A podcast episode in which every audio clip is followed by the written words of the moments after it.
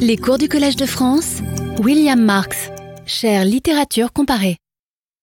Mesdames, Messieurs, j'ai commenté la semaine dernière, vous vous en souvenez, un détail, voilà, un détail de cette gravure illustrant le Don Quichotte de Cervantes par Gustave Doré, cette gravure célèbre donc où l'on voit Don Quichotte en train de lire, environné des monstres qui sortent de son imagination et qui l'agressent. Et j'avais examiné en particulier ce euh, détail. Je vous avais dit, je voudrais y revenir d'abord très brièvement puisque je n'avais rien montré de visuel euh, à ce moment-là, que l'inspiration de Gustave Doré était évidente. Elle venait en particulier, me semble-t-il, de toutes ces, représentations de la tentation de Saint Antoine qui ont abondé dans la euh, peinture occidentale à partir du XVe euh, siècle. En voici quelques exemples et je pense que les, rapprochements sont assez frappants, il me semble.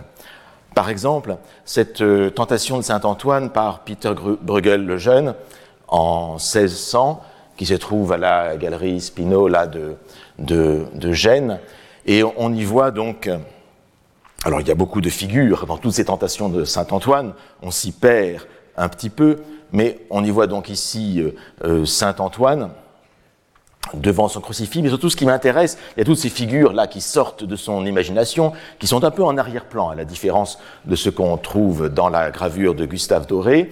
Euh, il y a ces figures de femmes nues qui représentent donc les, tentations de la lubricité, de la, de la chair, de la, de, la, de la luxure. Alors, dans la gravure de Gustave Doré, les demoiselles qui entourent euh, Don Quichotte ne sont certes pas nues du tout, ce sont des, des princesses, des dames de, de, de, de haut rang euh, que Don Quichotte envisage de euh, sauver des, euh, des, brigands.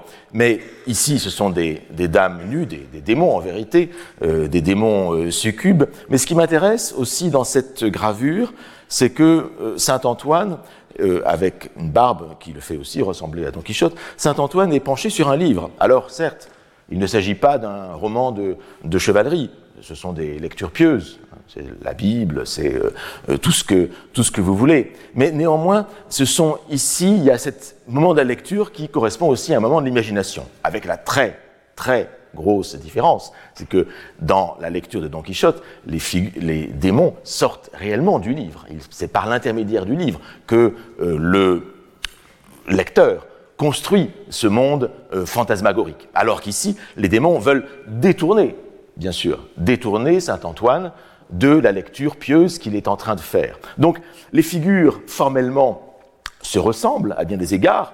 Un homme en train, barbu, en train de lire et avec des démons autour de lui, mais en vérité, la signification est toute différente. Donc le rapprochement que je fais entre la gravure de Gustave Doré et ce tableau, par exemple, de euh, Peter Bruegel le Jeune est de type euh, purement euh, formel, mais, me semble-t-il intéressante. Un autre exemple, c'est la tentation de Saint-Antoine par Matthias Grunwald, qui se trouve au musée Unterlinden de Colmar. Le format ressemble davantage à celui de la gravure de, Gustave Doré.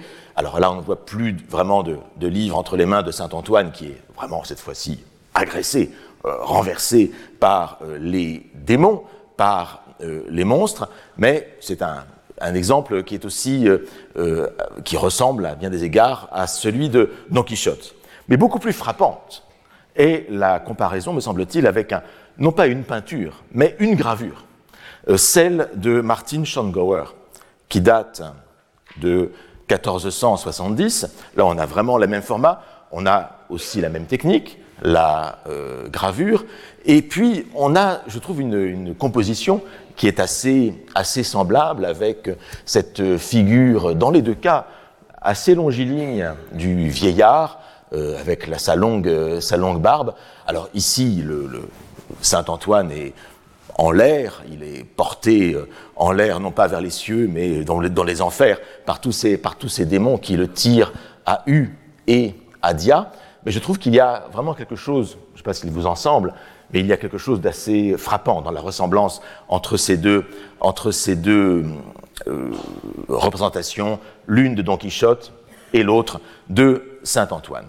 Dernier exemple, assez, euh, assez différent, mais là aussi extrêmement célèbre, c'est euh, l'ultra fameuse gravure de Jacques Callot, un tout autre format, une très grande, très grande gravure dans un format qui est avec la, la, longueur vers le horizontal, et où là, cette fois-ci, les démons prennent toute la place, et Saint Antoine disparaît.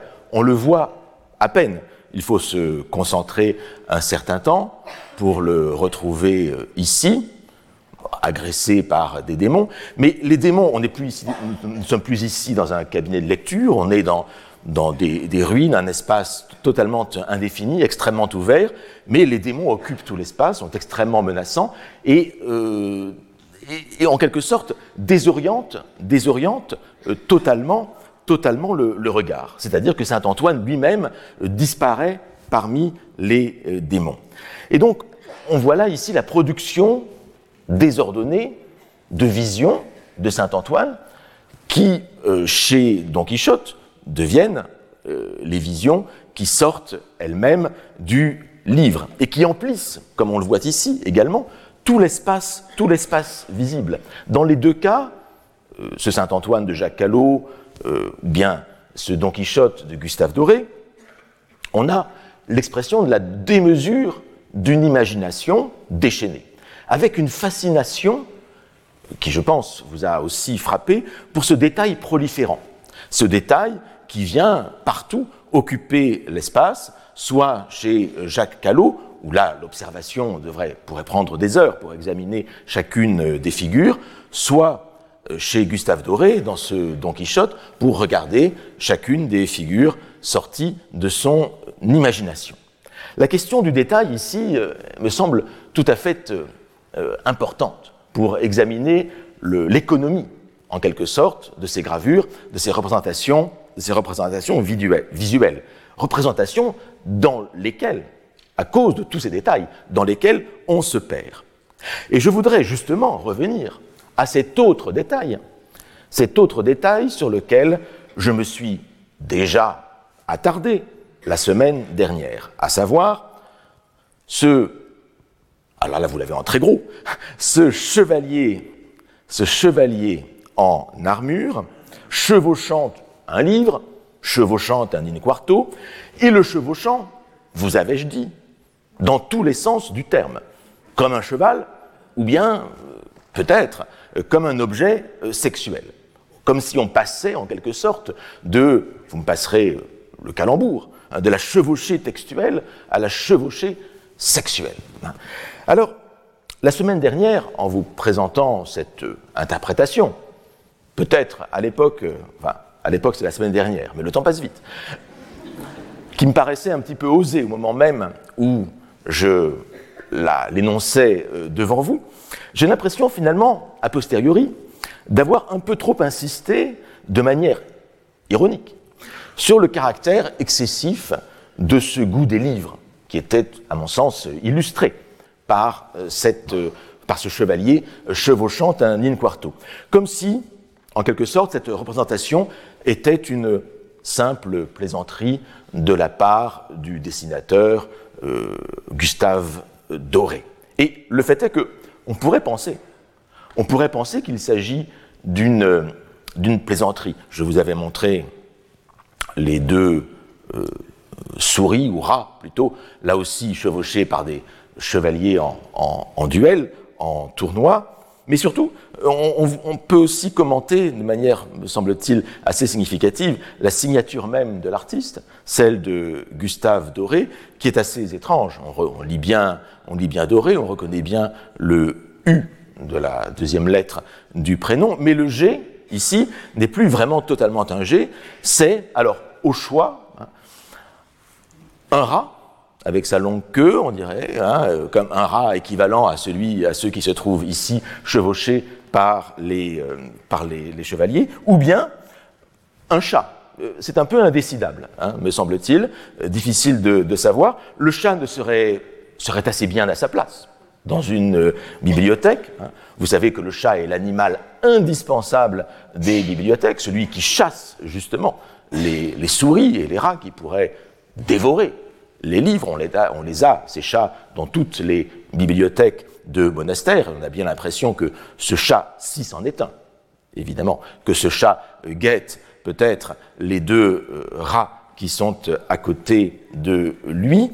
Et vous savez que donc ce chat, animal indispensable des bibliothèques, a été adopté également par, de manière égale, par les amoureux fervents et les savants austères, pour reprendre le fameux sonnet de Baudelaire, euh, les chats, les amoureux fervents et les savants austères, et que les chats donc sont amis de la science et de la volupté, amis de la science et de la volupté de manière égale. Or, la science, la science, dans cette gravure, nous l'avons, la science du moins, euh, la connaissance que procure la lecture par le livre. Et la volupté, eh bien, la volupté, euh, nous, y sommes. La science, c'est euh, le livre, et puis ce chevalier, il est selon une certaine interprétation possible, il est aussi dans euh, la volupté. Nous y sommes, avec cette représentation d'un chevalier chevauchant un livre ou bien accouplé à un livre.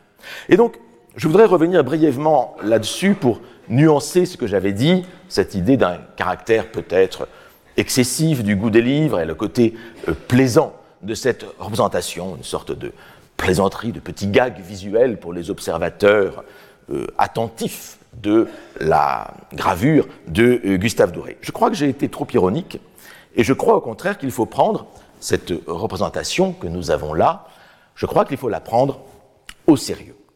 Et c'est ce qui va me permettre déjà de donner en passant quelques indications euh, sur la manière de lire et sur la manière d'interpréter, puisque c'est l'objet euh, du cours de cette année. Lorsqu'on interprète, lorsqu'on lit, il n'est jamais facile de savoir quelle place il faut donner aux détails par rapport à l'image d'ensemble. On, peut avoir tendance à négliger les détails, justement, au profit d'une interprétation globale. Cette interprétation euh, globale qui apparaît le plus souvent dès la première vision d'une image, dès la première euh, lecture d'un texte. Mais on peut au contraire à l'inverse, vouloir construire à partir de détails glanés ici ou là, glanés ici ou là, donc construire une interprétation nouvelle, une interprétation nouvelle qui parfois contredit, contredit l'interprétation globale, primitive, initiale, qui contredit cette interprétation globale et qui la détruit.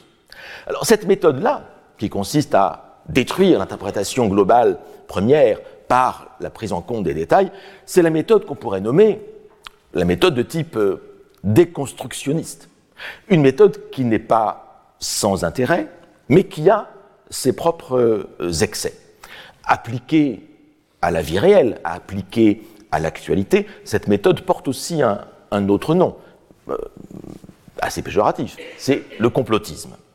On prend un détail d'une photographie, un drapeau, représentant des, astronautes sur la, sur la Lune, et à partir de là, à partir de la position du drapeau, on construit une interprétation à charge contre l'ensemble de l'œuvre, contre le sens obvi, contre le sens évident. Et lorsque le lecteur, lorsque l'interprète pratique ce genre de lecture déconstructionniste, qui consiste à euh, modifier le sens obvi, à aller contre le sens obvi à partir de l'interprétation d'un détail, eh bien, le lecteur, l'interprète, le, spectateur d'un tableau, euh, d'une photographie, joue en quelque sorte au héros. Il y a un côté héroïque là-dedans. On, joue au détective privé, on se lance dans une enquête. On montre, à partir d'un détail choisi, ou de plusieurs détails, qu'il y aurait un sens occulte. C'est très valorisant pour l'interprète, c'est très valorisant pour le lecteur. Alors je ne dis pas, je ne dis pas que parfois cette méthode ne parvienne, ne parvienne pas à des résultats probants. Hein. Mais, il, faut, il y faut certaines conditions. Alors plus tard dans ce cours, nous parlerons de ces circonstances dans lesquelles il est nécessaire et profitable d'aller chercher un sens caché derrière les œuvres, car cela, cela arrive. Et en particulier, ces circonstances sont des circonstances historiques, celles de la composition, du moment de la composition du texte lu, lorsque l'auteur a intérêt à cacher un sens derrière le texte qu'il a écrit. Mais je ne veux pas trop euh, anticiper euh, là-dessus, c'est un point que je développerai plus longuement, mais il y a une chose toutefois qu'il est déjà important de savoir. C'est que le sens caché légitime en général, le sens caché légitime n'est pas celui qui va inverser le sens obvi, qui va inverser le sens évident. Ça, ce serait vraiment la posture totalement complotiste. En général, ça, c'est assez faux, il faut bien le dire. En revanche, le sens caché légitime, c'est celui qui va non pas contredire totalement le sens obvi, mais qui va pousser un peu plus loin le sens obvi, pousser le sens évident, qui va l'affiner, qui va le radicaliser dans une direction inattendue, qui va construire une nouvelle cohérence congruente congruente avec ce qu'on sait de l'auteur, avec ce qu'on sait de son époque, des circonstances historiques, du milieu dans lequel il a vécu, de son public qui était capable de l'interpréter, euh, de les lire. Alors, en général, un seul détail pris en compte ne suffit pas à faire ce travail d'affinement de l'interprétation, hein, qui permet de euh, radicaliser euh, un sens obvi. Il faut plusieurs détails qui eux-mêmes fassent sens, qui fassent système entre eux. Le risque, je vous ai dit, de ces lectures de détails, quand elles sont de type euh, déconstructionniste, c'est que l'interprète se prenne pour un héros redresseur d'erreurs, voire de torts. Il se prenne presque pour un Don Quichotte, mais un Don Quichotte euh, de l'interprétation. Un Don Quichotte qui voit des géants derrière chaque moulin, des géants à abattre derrière chaque détail du texte qu'il est en train de lire. Il faut donc être euh, très prudent sur ce terrain et ne pas trop céder à l'enthousiasme de l'enquête, même si nous avons énormément de romans d'inspiration policière, à partir d'Umberto Eco en particulier, et à partir de son roman sur le complotisme, qui s'intitule Le pendule de Foucault, justement, qui parle de cela, qui parle de cette capacité à interpréter les moindres signes dans un sens qui est en vérité un sens, un sens illusoire, sans trop divulgacher la euh, conclusion de ce roman d'Umberto Eco. Mais vous avez les romans d'Arturo Pérez Reverte, etc. Il y a toute une, toute une lignée de romans qui jouent sur cette question du complotisme, ou par exemple Thomas Pynchon, aussi l'auteur américain, a beaucoup pratiqué cela, en particulier dans euh, Vie. Alors, il n'y a pas de règle, en vérité, pour savoir quelle place donner aux détails. L'interprétation est plutôt un art qu'une science. Alors j'entends art ici selon la définition donnée, excusez-moi encore, par Paul Valéry dans son cours de poétique. Je crois que j'ai déjà fait cette citation l'an dernier, il me semble, mais si je l'ai fait, je la refais avec plaisir parce qu'elle me paraît importante. Il y a art, écrit Paul Valéry, c'est dans une note de cours, il n'a peut-être pas dit cela en cours en vérité. Il y a art, l'idée en vient, quand la valeur du produit ou de l'effet d'un acte peut différer très grandement selon le mode d'exécution de cet acte, et que ce mode lui-même peut différer très grandement selon la personne qui l'exécute. Il y a art lorsqu'il y a une très grande variabilité dans les manières d'exécuter un acte, et quand, et quand ces variabilités dépendent également beaucoup de la personne. C'est pourquoi on parlera d'un art du piano, il y a pianiste et pianiste, évidemment, euh, d'un art de la cuisine, de l'écriture, on écrit euh, voilà, différemment. Donc il y a plusieurs possibilités de euh, faire la même chose. Et Valérie, dans un, un, autre moment, on est le 2 février 1945, et là il l'a dit, puisqu'il s'agit d'une transcription de l'oral, s'il n'y a qu'une seule manière de faire, on ne parlera jamais du mot art. Mais lorsqu'il y a plusieurs manières de faire, le mot art pourra s'employer pour désigner l'une quelconque de ces manières. Ainsi, l'interprétation est un art, à mon sens, parce qu'il y a plusieurs manières d'interpréter. Euh, certaines meilleures que d'autres. Il y a de meilleurs interprètes que euh, d'autres. Il y a aussi beaucoup d'interprétations qu'on peut exclure, car elles sont des contresens manifestes. Mais une fois qu'on a exclu ces interprétations absolument impossibles, les contresens, dans l'ensemble des interprétations qui restent, il n'est peut-être pas toujours facile de faire la part entre, premièrement, les faux sens plus ou moins graves, qui ne sont pas aussi graves donc que des contresens, qui sont des, erreurs de, de détail. Deuxièmement, les interprétations peu probables, qui ne sont pas des faux sens, mais qui sont relativement peu probables. Et enfin, troisièmement, des interprétations peu probables, mais pas totalement impossibles. Et enfin, troisièmement, les interprétations les plus probables. Trois cas, en quelque sorte, euh, d'interprétation depuis l'absolument la, très très peu probable, le faux sens, impossible, mais pas, très, mais pas très grave, qui porte sur un point de détail, la peu probable, et puis la très probable. Et donc, faire la part entre ces trois types d'interprétation, euh, c'est difficile. Et c'est ici qu'intervient l'art, pour reprendre le terme de Valérie, l'art de l'interprète. Un art qu'il n'est pas toujours facile de justifier par des raisons objectives, de manière euh, rationnelle. Et pourtant, pourtant, euh, il faut s'y essayer. Hein. Sinon, on entre dans ce qui est le plus détestable, à savoir euh, une posture d'autorité. Je dis par exemple, ah, votre interprétation est mauvaise parce que je vous dis qu'elle l'est, ou parce que euh, j'ai plus d'expérience que vous, parce que je suis, euh, par exemple, professeur au Collège de France. Bon. Alors, ce serait assez agréable pour moi si ça marchait. Mais c'est malgré tout ce qu'il faut éviter dans la mesure du possible et euh, je ne sais pas si j'y arriverai. Et pourtant, il est vrai, en dehors même de cette question de l'autorité de l'interprète, il est vrai que l'expérience compte. J'allais dire l'âge, mais bon, disons euh, les choses de manière plus positive, l'expérience.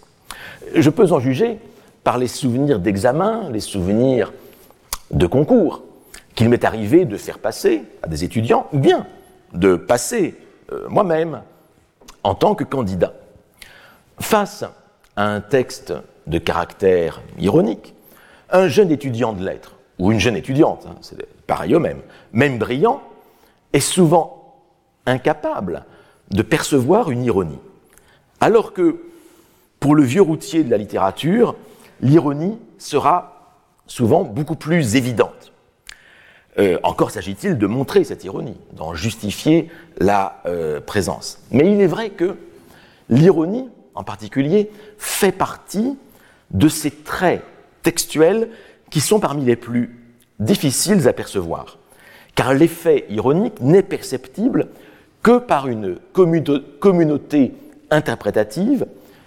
C'est un concept de Stanley Fish, un grand critique américain, que par une communauté interprétative qui partage les attendus de l'auteur. Il faut qu'il y ait un partage, une communauté d'attendus et d'a priori entre euh, les lecteurs et l'auteur pour que l'ironie soit perceptible.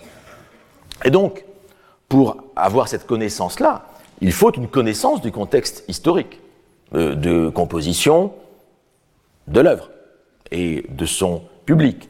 Il faut aussi avoir beaucoup lu pour être capable d'évaluer par comparaison les références implicites, le jeu sur des modèles implicites avec lesquels le texte prend ses distances. D'où l'intérêt, justement, de l'expérience pour être capable de déceler l'ironie à l'intérieur d'un texte. Mais je reviens à la question du détail. De manière générale, lorsque la prise en compte des détails de l'œuvre vient concourir harmonieusement à l'interprétation de l'ensemble, lorsque la prise en compte de ces détails vient affiner, vient nuancer euh, l'interprétation globale, on est, en général, donc, dans la bonne euh, direction.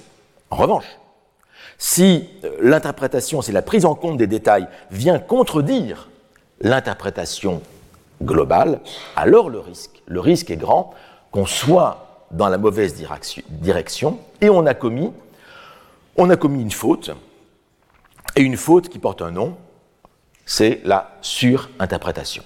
La surinterprétation. C'est-à-dire qu'on donne trop de poids à une micro-interprétation, l'interprétation d'un détail, au détriment de, euh, au détriment de l'ensemble.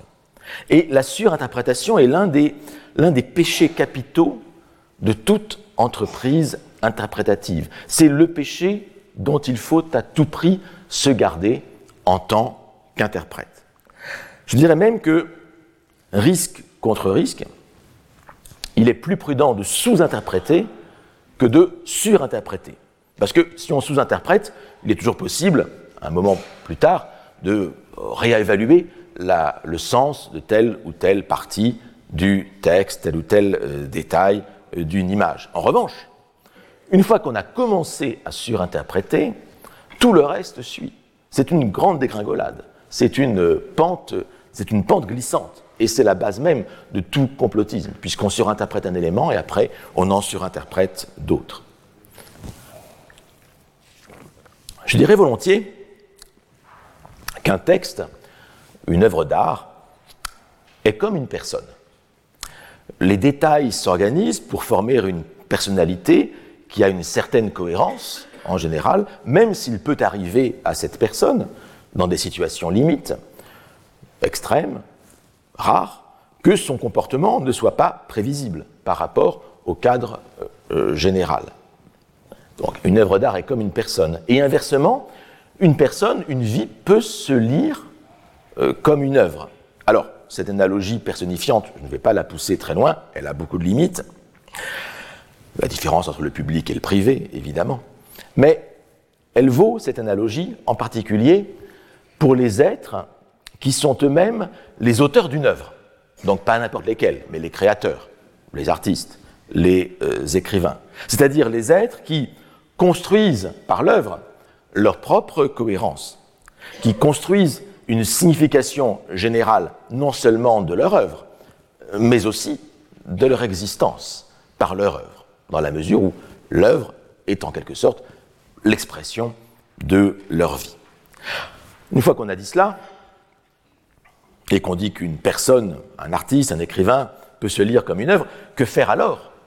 Que faire alors en ce cas des détails non congruents, des détails qui ne correspondent pas à l'ensemble? Est-ce qu'ils viennent infirmer le sens général Ou bien, au contraire, sont-ils hors système Sont-ils juste des scories d'une personnalité, des scories d'une œuvre qui complètent le portrait et le complexifient euh, sans le défaire tout à fait? Vous voyez là les deux possibilités. Soit les, les, détails non congruents sont en fait font partie du système et à ce moment-là il faut renverser euh, l'interprétation, soit ils sont hors du système général et ce sont juste des éléments un petit peu accessoires. On pourrait quand même penser, c'est paraît souvent le plus raisonnable, qu'il y a toujours des résidus dans une vie, dans une œuvre, des résidus inintégrables. Il ne faut pas chercher à tout intégrer, il ne faut pas chercher à faire sens de la moindre virgule. Enfin, il y a certaines lectures qui le font, les lectures de type kabbalistique, par exemple, hein, qui comptabilisent les signes alphabétiques, les ponctuations euh, des, textes. Ça se fait, mais ce n'est pas ici le type d'interprétation dans lequel nous nous, euh, nous, nous, nous nous lançons. Dans les textes normaux, entre guillemets, je déteste employer cet, cet adjectif, les textes habituels, disons, euh, eh bien, il ne faut pas chercher à tout intégrer. Il y a toujours un petit peu de, de résidus. Si on cherche à faire sens du moindre iota, de la moindre virgule, alors on devient un critique paranoïaque. Ce critique paranoïaque que construit un théoricien, un critique comme Pierre Bayard, bien connu, hein, dans ses différents euh, essais, comment parler des livres que l'on n'a pas lus, mais surtout, euh, par exemple, un essai comme Qui a tué Roger Ackroyd, hein, où Pierre Bayard revisite le roman d'Agatha Christie et trouve que le meurtrier n'est pas celui qu'on croyait. Je ne vous dirai pas qui c'est. Euh, et il fait la même chose avec le chien de Baskerville et avec d'autres œuvres. Donc, euh, chercher à tout intégrer, c'est rentrer dans un type de pathologie critique assez euh, particulier. Mais la question des détails est une vraie, est une vraie question qui se pose à chaque fois à un nouveau frais. Et il faut chaque fois essayer de voir s'il faut repenser l'ensemble ou, ne pas le, ou ne pas le faire. Alors, prenons, un exemple précis. Je suis ici dans cette, toujours cette idée qu'une personne, une vie peut se lire comme une œuvre. C'est un exemple assez brûlant en vérité.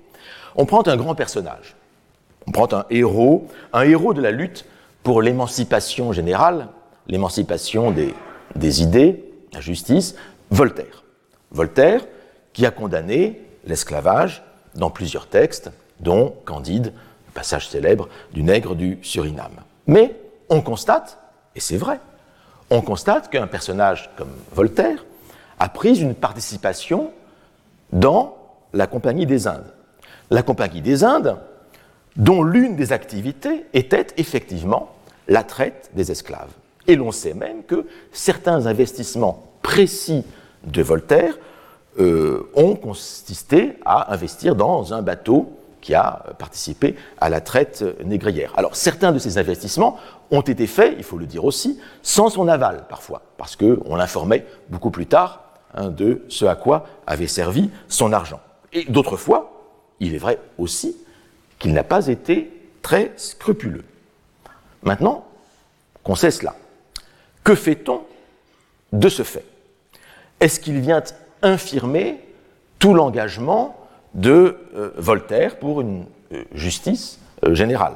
Est-ce qu'il montre ce fait une duplicité, une hypocrisie détestable Ou bien, autre possibilité, ce fait-là est-il une simple scorie de son comportement, c'est-à-dire un détail inintégrable?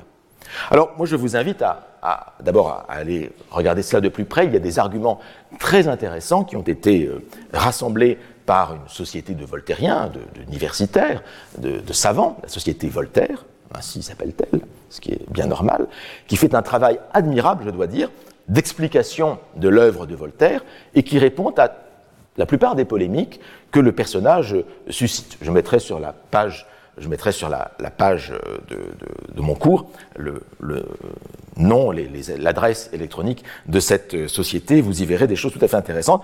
En gros, c'est euh, société voltaire.org et vous trouverez tout euh, là-dessus. Mais revenons dans, le détail du, point que je viens d'évoquer. Je m'inspire ici des, arguments et du, savoir historique des, spécialistes de Voltaire qui ont, traité euh, ce point même si la fortune de Voltaire, pour l'essentiel, ne vient pas de la traite négrière, parce que la fortune de Voltaire, elle vient essentiellement d'autres placements qu'il a fait, en particulier de la participation à une loterie qu'il a un petit peu truquée. enfin, il a, il a, c'était très légal. Il a acheté avec ses amis tous les billets de la loterie. Alors la loterie était mal organisée, et quand on achetait tous les billets, on était sûr de récolter plus que l'argent qu'on avait dépensé à acheter tous les billets. Donc c'était, euh, c'était 200%, 200 gagnant. Et il s'est rendu compte de cela avec quelques amis. Et donc, l'origine de sa fortune, c'est essentiellement, essentiellement cela. Mais il a fait des placements. Il en a fait de certains qui n'étaient pas tout à fait adéquats, sans doute, avec ses convictions. Et donc, il est, il est possible, il est bien possible qu'il n'ait pas fait concorder euh, euh, ses pratiques avec ses convictions. Hein. C'est bien dommage. Enfin, faut bien dire, ça arrive à beaucoup de gens. Hein. On professe une chose, on en fait une autre. Cela arrive à tous, hein, dans, toute religion, enfin dans le catholicisme en particulier, il y a, des, on peut se confesser, on a la capacité de se corriger, etc. là, en l'occurrence, avec Voltaire, c'est un peu plus difficile euh, de, se, confesser. Mais pour autant, pour autant, revenons à, ce personnage de Voltaire, à son, action. S'il n'y avait pas eu Voltaire, euh, eh bien, on le sait bien, la liberté religieuse, la liberté de croyance, les pratiques de la justice, n'aurait pas évolué en son temps et après lui dans ce pays, en France, comme elles l'ont fait. Et la pensée émancipatrice des Lumières n'aurait pas connu les progrès qu'elle a fait dans toute l'Europe, en particulier grâce à Voltaire, qui était immensément connu dans euh, toute, euh, toute l'Europe. Donc nous sommes donc, à bien des égards, redevables à Voltaire, redevables de son action. Alors oui, il faut le reconnaître, il existe quelques contradictions chez Voltaire, comme chez n'importe qui, euh, il y a des contradictions entre ses convictions et ses pratiques. Mais la question est, ces quelques contradictions existant entre sa pratique et ses convictions doivent-elles prévaloir contre le portrait général? Et c'est là que vous voyez la question revenir du détail. Doivent-elles prévaloir contre le portrait général, contre l'auteur du Candide, euh, du dictionnaire philosophique, contre le justicier de l'affaire Calas, de l'affaire de la Barre, celui qui a fait bouger les lignes historiquement du pouvoir de la littérature, du pouvoir de l'esprit, comme personne avant lui. C'est absolument unique. Euh, je crois que c'est, même j'en suis sûr, c'est Valérie dans son éloge de Voltaire, le 10 décembre 1944, ouvrant ici son cours euh, euh, après la libération de Paris, fait cet éloge de Voltaire qu'il avait fait quelques jours plus tôt en, Sorbonne. Et il dit en gros, il y a deux, deux êtres absolument exceptionnels dans l'histoire de l'humanité. Il y a Jésus-Christ d'un côté et il y a Voltaire de l'autre. Et franchement, j'y reviendrai un jour dans un cours. Mais franchement, vous y réfléchissez, ce n'est pas tout à fait faux. Mais, mais bref, est-ce que tout cela doit prévaloir contre ce justicier, celui qui a fait bouger les lignes du pouvoir de la littérature, du pouvoir de l'esprit, comme personne avant lui, qui a créé la puissance de l'intellectuel, qui a été engagé comme aucun autre avant Hugo et avant Zola C'est assez incroyable ce que Voltaire a fait. Eh bien, pour ma part, j'ai tendance à penser, vous l'aurez senti, que non. Et que même s'il y a des problèmes, il s'agit dans tout cela que de détails d'un portrait, des détails utiles à connaître, utiles parce qu'ils montrent qu'aucune personne n'est d'un seul bloc. Mais cela n'infirme pas, me semble-t-il, le sens général de l'ensemble du portrait. Alors vous savez, vous savez que certains militants radicaux voudraient abattre des statues de Voltaire, ou du moins les peindre en rouge, etc. Mais en vérité, cette critique de Voltaire s'exerce, sans le savoir au nom même des idées de Voltaire.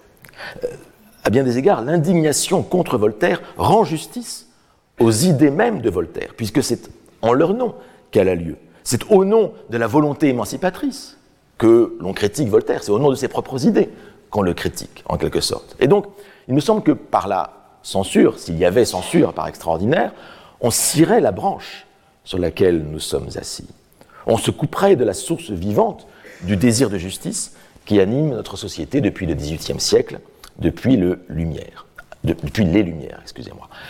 Alors, ce type de censure, qui porte un nom très péjoratif en anglais, cancel culture, euh, relève en vérité d'un certain puritanisme, c'est-à-dire d'une exigence de pureté idéologique, une exigence qui est inhumaine, qui est périlleuse, car elle n'est pas conforme à la nature humaine, faillible par essence, hein, sans nécessairement croire au péché originel. Hein. mais la faillibilité me semble très importante à, reconnaître. Méfions-nous donc de la recherche de pureté chez les êtres humains. Mais ça, c'est ma petite remarque morale et quasiment théologique, mais je veux revenir à la question de l'interprétation. Ce type de censure relève aussi d'un défaut d'interprétation.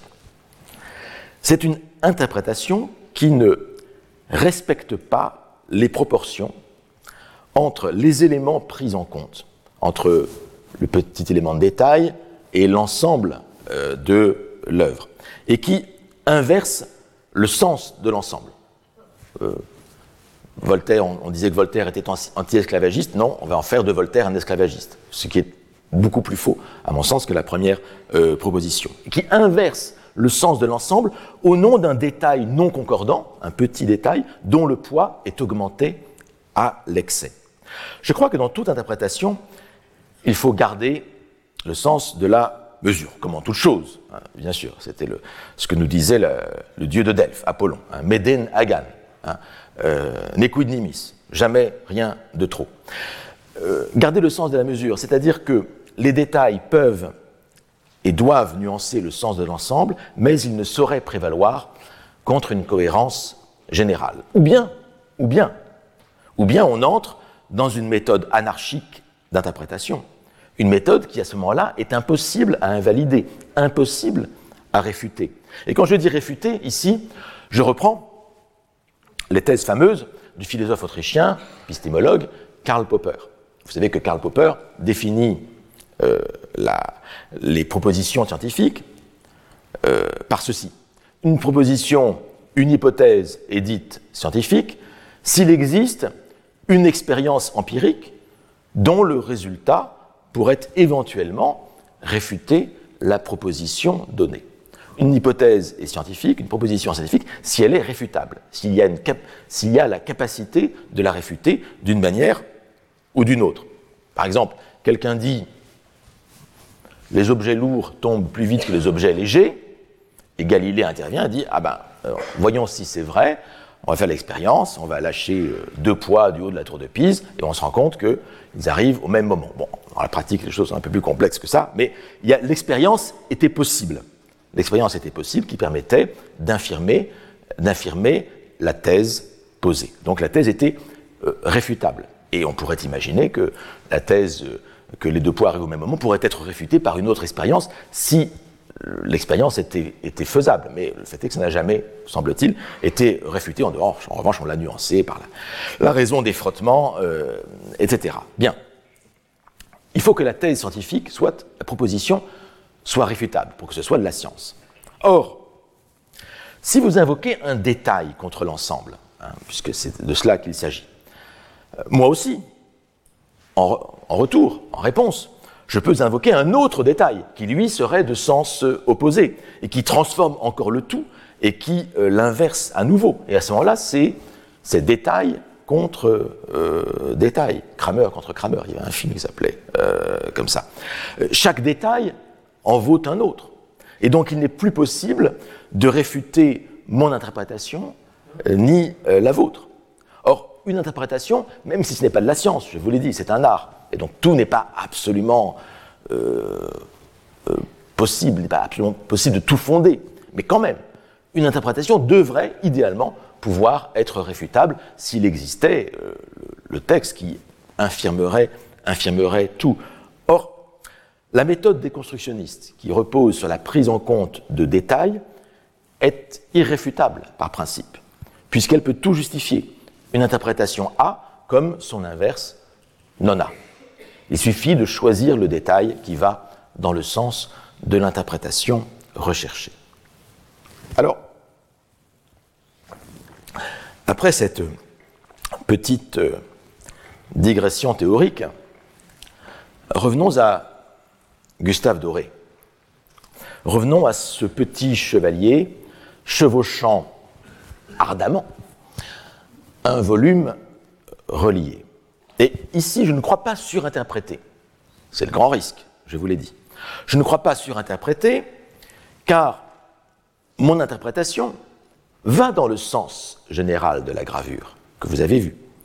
Elle vient juste affiner la signification du sens de cette gravure. Ce que je veux dire, c'est que ce petit personnage en train de s'accoupler avec un in quarto représente moins un excès de la lecture, un état anormal de la lecture, comme j'avais, je l'avais maladroitement dit la dernière fois, qu'il ne représente en vérité, à mon sens, plutôt un état ordinaire de la lecture. L'accouplement du lecteur et du livre est une allégorie de la lecture de plaisir et de celle, justement, que Don Quichotte est en train d'effectuer. Don Quichotte, lisant, lisant ses romans de chevalerie, n'est plus un simple obro de campagne. Il se métamorphose. Il devient, par la lecture, dans son imagination, chevalier armé de pied en cap. Et c'est, vous le savez, ce qu'il fera concrètement, après la lecture de ces romans de chevalerie, dans, au début de la première partie des aventures de Don Quichotte. Et Don Quichotte, lisant, sort, à bien des égards, tout casqué du livre qu'il est en train de lire. Et en prenant cette image, je fais ici allusion à ce mythe fameux d'Athéna sortant du crâne de Zeus, Minerve sortant du crâne de Jupiter. Il sort tout casqué comme Minerve sortant du crâne de Jupiter. Ici, vous avez le crâne de ce géant dont euh, le, chevalier euh, s'extrait à, grand-peine. Et euh, Don Quichotte, lisant ses romans de chevalerie, s'engendre, s'engendre lui-même comme chevalier par la lecture. Il devient en quelque sorte son propre enfant. Il, s'engendre, il, s'enfante. Or, toutes ces images que je viens de, convoquer dans mes phrases. on, les a toutes dans cette figurine du chevalier accouplé à cet in quarto. Vous avez l'extraction pénible hors du livre, hein, comme Minerve sortant casqué de la tête de Jupiter. Vous avez, vous avez la, chevauchée fantastique, hein, celle que fera Don Quichotte sur son euh, Rocinante. Vous avez la, transformation du lecteur par la euh, lecture, son auto-engendrement, en quelque sorte. Vous avez la, procréation d'un monde. Hein, excusez-moi ce, terme, hein, non pas la création, mais la procréation d'un monde, et le plaisir, sinon la jouissance que produit la lecture. Tout cela, tout cela qui, en fait, représente le mécanisme même les propriétés et les qualités même de la lecture euh, de Don Quichotte, sa manière de lire euh, le roman, les romans de chevalerie, tout cela, vous l'avez dans cette petite euh, figurine du chevalier casqué, armé, en armure plutôt, portant, chevauchant un, un quarto. Et le, lecteur et le livre forment ainsi un couple fécond, un couple qui a été vanté par toute la tradition littéraire euh, romantique. Mais, vous vous rappelez les images que je vous ai montrées au, début de cette, de cette heure, euh, le rapprochement avec la tentation, avec les images de la tentation de Saint Antoine, montre comment dans la tradition classique, dans la tradition chrétienne, eh bien, ce débordement d'imagination a quelque chose de dangereux, a quelque chose de euh, démoniaque. Et Cervantes, il faut bien le dire, eh bien, il se situe d'abord dans cette euh, tradition d'inspiration, d'inspiration classique et chrétienne. le premier projet de Cervantes, c'est bien celui-ci, c'est de critiquer l'exubérance imaginative de Don Quichotte lorsqu'il lit les romans de chevalerie. Ça, cela, c'est le projet initial de Cervantes quand il invente, euh, quand il invente Don Quichotte. Mais progressivement, le regard sur Don Quichotte de Cervantes lui-même, ce regard se transforme et se fait moins critique. Et Cervantes, de ce point de, ce point de vue, eh bien, participe par son roman lui-même à la transformation moderne du regard sur les lecteurs, sur les, lectures d'imagination. Parce que Cervantes, le narrateur, devient de plus en plus en empathie avec ce personnage qui au départ était largement mis à distance et euh, ridiculisé. Et en effet, de ce point de vue-là, Cervantes n'était que au début que le simple porte-parole, le porte-voix de toute une tradition qui était la tradition dominante à son euh, époque à l'époque de Cervantes, en effet. Et pendant tout le XVIe siècle, la, critique des lectures enfantines, la critique des livres d'imagination est féroce, précisément parce que les livres d'imagination engendrent des visions, engendrent euh, des euh, hallucinations. Vous vous rappelez le texte de Montaigne que je vous ai cité la dernière fois, parlant de ces euh, lectures d'enfance. Il parle de ce fatras de livres, hein. les, des Lancelots du lac, des Amadis, euh, des Huons de Bordeaux et tel fatras de livres? À quoi l'enfance s'amuse, je n'en connaissais pas seulement le nom. Le fatras de livres à quoi l'enfant s'amuse, pour désigner ces romans de chevalerie, ces euh, chansons de, gestes. Dans ce fatras, il y a quelque chose de la critique de la prolifération des aventures. Hein, cette prolifération euh, gratuite, cette abondance, surabondance des euh, aventures, prolifération des épisodes invraisemblables, prolifération des détails gratuits, qui accroît le sentiment d'incohérence, d'une incohérence de l'ensemble. Et ce problème des petites unités proliférantes, des détails proliférants, ce problème-là est ce qui poussera beaucoup plus tard, euh, deux siècles plus tard, disons, ce qui poussera le philosophe Emmanuel Kant, à la toute fin du XVIIIe siècle, a blâmé, a blâmé encore les romans de porter les lectrices, car il s'agissait surtout des, lectrices hein, de, romans à qui euh, Kant euh, s'attaque, de blâmer, il accuse les romans de blâmer les lectrices, de porter les lectrices, excusez-moi, à une distraction perpétuelle et de favoriser les pertes de mémoire de celles et de ceux qui s'adonnent à la lecture des romans. Il écrit ceci dans euh, son anthropologie d'un point de vue pragmatique, on est en 1798. Cet exercice dans l'art de tuer le temps et de se rendre inutile au monde, euh, il s'agit de, la lecture, hein, non pas de la consultation des réseaux sociaux ou des, écrans. Cet exercice dans l'art de tuer le temps et de se rendre inutile au monde est, sans parler de l'humeur imaginative qu'il provoque, humeur imaginative, ici ça désigne clairement une, pathologie, est une des attaques les plus nuisibles qui puissent être infligées à la mémoire. Et donc, Kant blâme les romans de créer des pertes de mémoire, en vérité. Le roman serait donc une cause de la maladie d'Alzheimer. Voilà une hypothèse que nos savants contemporains n'ont sans doute pas songé à explorer. Mais l'argument de Kant est le suivant, c'est un, argument sur les détails proliférants. L'argument est celui-ci, c'est que euh, lorsque vous lisez des événements réels, euh, eh bien, les événements réels sont, dit Kant, je ne dis pas que ce soit ma propre position, je ne dis pas qu'il ait raison, hein. les événements réels sont marqués par leur caractère logique et suivi.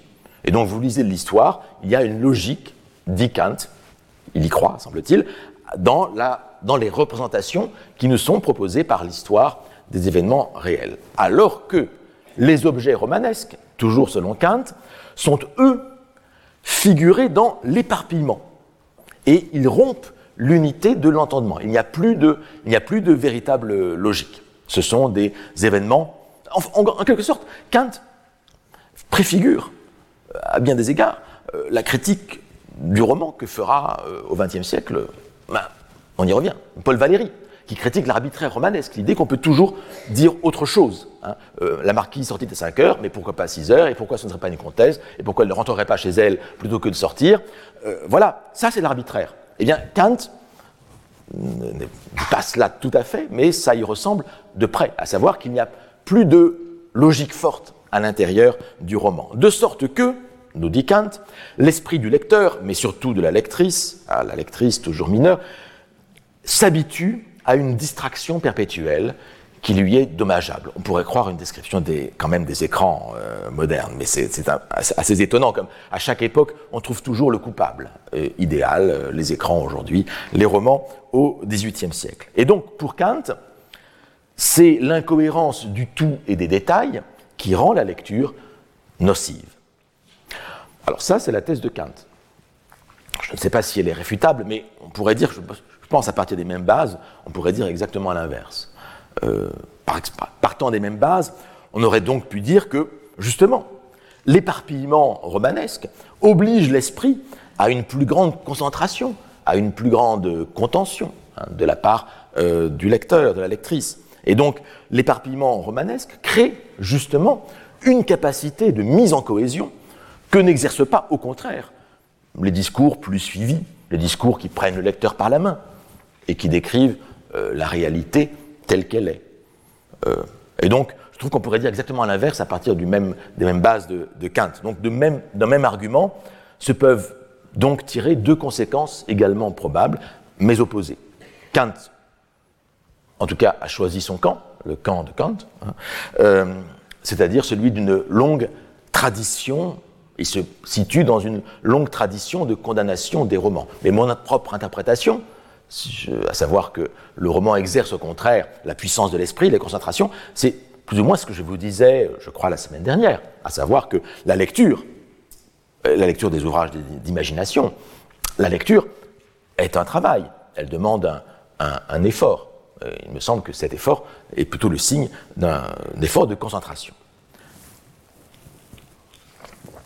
Kant condamne, il n'est pas le seul, et dans toute une tradition, mais ça n'empêche pas que le public lit, lit tous ces romans, toutes ces œuvres euh, d'imagination. Et ce que montrent au contraire toutes ces condamnations, c'est que les romans de chevalerie ont du succès. Beaucoup de succès, on les lit. Au XVIe siècle, plein de témoignages nous montrent que toute la jeunesse riche, toute la jeunesse noble lit les romans de chevalerie. C'est la lecture euh, de base. On le voit justement par ces condamnations nombreuses des pédagogues et des moralistes. Et ici, je, prends un, très bon article sur le sujet de, Francesco Montorsi, qui cite certains, euh, certains de ces moralistes et pédagogues qui euh, condamnent les romans de chevalerie. Vous avez le théologien espagnol Jean-Louis Vives, hein, Juan Luis Vives, hein, dans son best-seller, De Institutione Feminae Christianae, hein, de l'éducation de la femme chrétienne de 1523, 40 éditions, mais avec encore beaucoup d'éditions modernes. Dans l'Espagne franquiste, il y avait beaucoup, euh, beaucoup de, traductions, enfin plutôt d'éditions de, cette, de ce classique de Vives, hein, la Formación de la Mujer Cristiana, euh, parce que ça correspondait à l'idéal de la femme en régime, en les régimes franquistes. Vous avez en France un autre, hein, euh, François Grandin, avec sa destruction de l'orgueil mondain, ambition des habits, donc destruction de l'ambition des habits, de la prétention des, vêtements, et autres inventions nouvelles extraites de la Sainte Écriture et des anciens docteurs de l'Église. Euh, paru tout près d'ici, hein, rue Saint-Jacques, vous voyez, euh, euh, en 1558. Vous avez J'aime beaucoup la, typographie de cette page de titre, euh, avec l'orgueil en très gros et la destruction en tout petit. Et euh, vous avez, le, par euh, un protestant cette fois-ci, François de Lanoux, les discours politiques et militaires en 1587, paru à, à Bâle, euh, qui euh, reprennent ces mêmes arguments. Et vous avez un moraliste italien, Giovanni Pietro Giussano, dans, ses, euh, dans son Istruzione ai padri per saper ben governare la famiglia loro, instruction aux pères, les pères, hein, pour savoir bien gouverner leur famille en 1603. Et puis, et puis je termine avec, une fois n'est pas coutume, on ne la cite pas beaucoup ici, finalement, notre chère Marguerite de Navarre, euh, dans la 21e nouvelle de l'Heptaméron. Une dame découvre dans la chambre de son fils un jeune prince. Euh, elle découvre un gros roman de la table ronde. La dame, regardant ce gros livre de la table ronde, dit au valet de chambre qui en avait la garde Je m'ébahis comme les jeunes gens perdent le temps à lire tant de folie. Euh, on croirait une mère d'aujourd'hui qui découvre euh, son fils en train de naviguer sur les réseaux sociaux. Alors, les mêmes noms d'œuvres, reviennent toujours dans les listes de condamnation. Euh, Amadis des Gaules, les prouesses d'Esplandian, Lancelot du Lac, autant de livres lus par Don Quichotte, Tristan, Mélusine, ce sont toujours les mêmes livres qui sont, qui sont condamnés, ainsi que deux romans, je termine là-dessus, deux romans euh, récemment euh, réédités en français, euh, le Blanc, le grand chef-d'œuvre hein, du catalan Joanno Martorell au XVe siècle, un grand roman, chef-d'œuvre, c'est vraiment absolument, absolument à lire. C'est le modèle, c'est le modèle du Don Quichotte de, Cervantes, avec déjà une ironie très présente à l'intérieur de ce roman de, chevalerie. Donc la, traduction a été récemment rééditée, je vous invite à, y regarder. Euh, autre classique du roman de, chevalerie, euh, Paris et Vienne non pas les deux capitales, mais euh, les personnages, le chevalier Paris et la princesse Vienne, grand classique là aussi du roman de chevalerie, dont une version en ancien yiddish a été euh, traduite en français récemment par Arnaud Bicard, euh, sous la plume de Elia Levita. Alors c'est assez étonnant quand même. Elia Levita était un, grand érudit du 15e, 16e siècle, qui est du reste l'ancêtre de, plusieurs personnalités contemporaines, dont l'ancien Premier ministre anglais David Cameron, hein, et euh, aussi étonnant que cela puisse paraître. Et ce, savant euh, juif a traduit en yiddish cette, euh, ce roman de chevalerie, La Chevalier Paris et la Princesse Vienne, et quand même c'est assez étonnant, parce que c'est un monde chrétien qu'on a dans le roman de chevalerie originel. Mais dans la version de, dans la version d'Elia Levita, eh bien, tout ce côté chrétien disparaît, et au contraire, on a la description euh, d'un monde euh, plutôt évidemment judaïsant. Et ça a été traduit en français en alexandrin, hein, ce qui est une prouesse. Donc, grande actualité du roman de chevalerie, à quoi j'ajoute euh, le On en a beaucoup parlé. Ségurant, Le Chevalier au Dragon, ce, roman qui a été retrouvé et reconstitué par euh, Emanuele euh, Ariori. Et tous ces romans sont, d'après les pédagogues, les moralistes, tous ces romans sont des livres à interdire aux enfants et aux femmes. Pourquoi les enfants et les femmes? Parce que ce sont, dans ce monde patriarcal, ce sont les mineurs. Ils sont incapables de faire le tri, les mineurs intellectuellement. Euh, ils sont incapables de faire le tri, incapables de lire, je des guillemets, hein, je me situe dans le monde, hein, j'explicite je, la, la, représentation du monde, de la, sociale de cette époque-là. Et donc, on, ils sont incapables, on les considère incapables d'interpréter, incapables d'interpréter. Eh bien, la prolifération des détails, l'anarchie des partis, voilà ce qui inquiète les moralistes, voilà ce qui inquiète les théologiens, les pédagogues. Peut-on laisser les enfants lire? Peut-on laisser la jeunesse lire? Peut-on laisser les femmes lire? Voilà le vrai problème qui est euh, posé à cette époque-là. Le détail, à bien des égards, c'est le mal. Ne dit-on pas euh, le diable gît dans les détails? Merci pour votre attention. Retrouvez tous les contenus du Collège de France sur www.colège-2-france.fr.